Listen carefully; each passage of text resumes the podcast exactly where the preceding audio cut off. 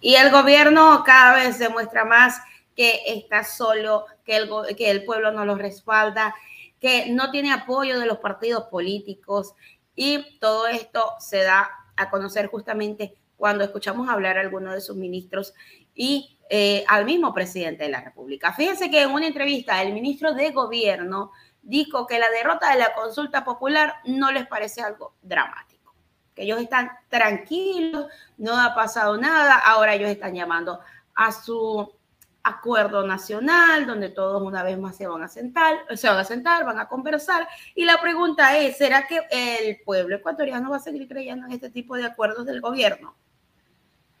Porque ellos quisieron engañar con la consulta popular, una consulta mañosa, no lo lograron.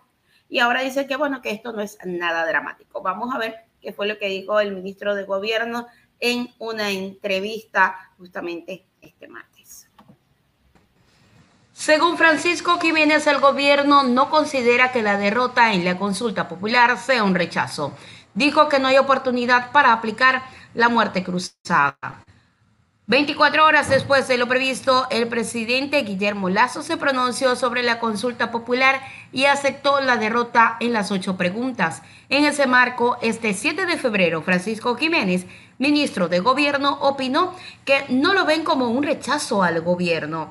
Él dijo a través de una entrevista, yo no tomo como un rechazo, aunque así fuera el caso, las cifras no están tan mal, dijo. También señaló que Ecuador es un país en donde casi la mitad de las personas consideran que el gobierno debe ir por una vía y la otra mitad por otra por la opción A o por la opción B. Y ese no es un pronunciamiento caprichoso, sino con el objetivo de reforzar una serie de políticas públicas. Y dentro de eso nos parece que tenemos que desdramatizar y obviamente tomar nota de lo que ha sucedido el domingo y seguir adelante. Nosotros somos el gobierno, estamos gobernando, tenemos que tomar las, las mejores decisiones para los 18 millones de ecuatorianos y eso es lo que estamos haciendo. El día domingo el presidente fue categórico. Vamos a buscar trabajar con todas las fuerzas políticas, quienes han resultado electos alcaldes y prefectos tendrán todo el apoyo del gobierno para hacer su trabajo, pero siempre con claridad, con responsabilidad y con transparencia. Nosotros somos el gobierno, tenemos la obligación de acatar los resultados, tenemos la obligación de gobernar. Tenemos que buscarlo en conjunto con las diferentes fuerzas políticas y yo creo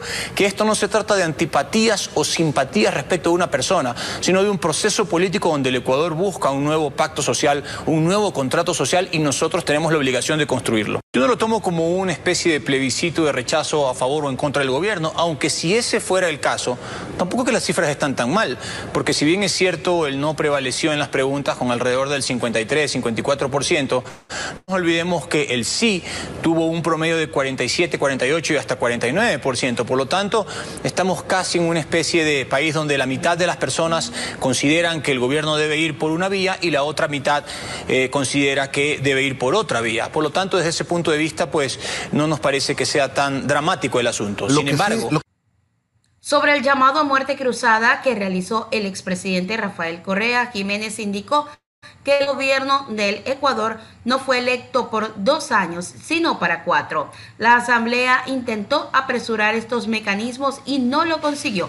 La Constitución dice que hay una sola oportunidad para hacer esto, subrayó el ministro de Gobierno pero el mecanismo de muerte cruzada sí podría ser aplicado, así lo sostiene la abogada constitucionalista Jimena Ron, debido a que en junio pasado, cuando se planteó en la Asamblea Nacional, no se materializó. El artículo 130 habla de las atribuciones que tiene la Asamblea y dice que podrá destituir al presidente o presidenta de la República en los siguientes casos.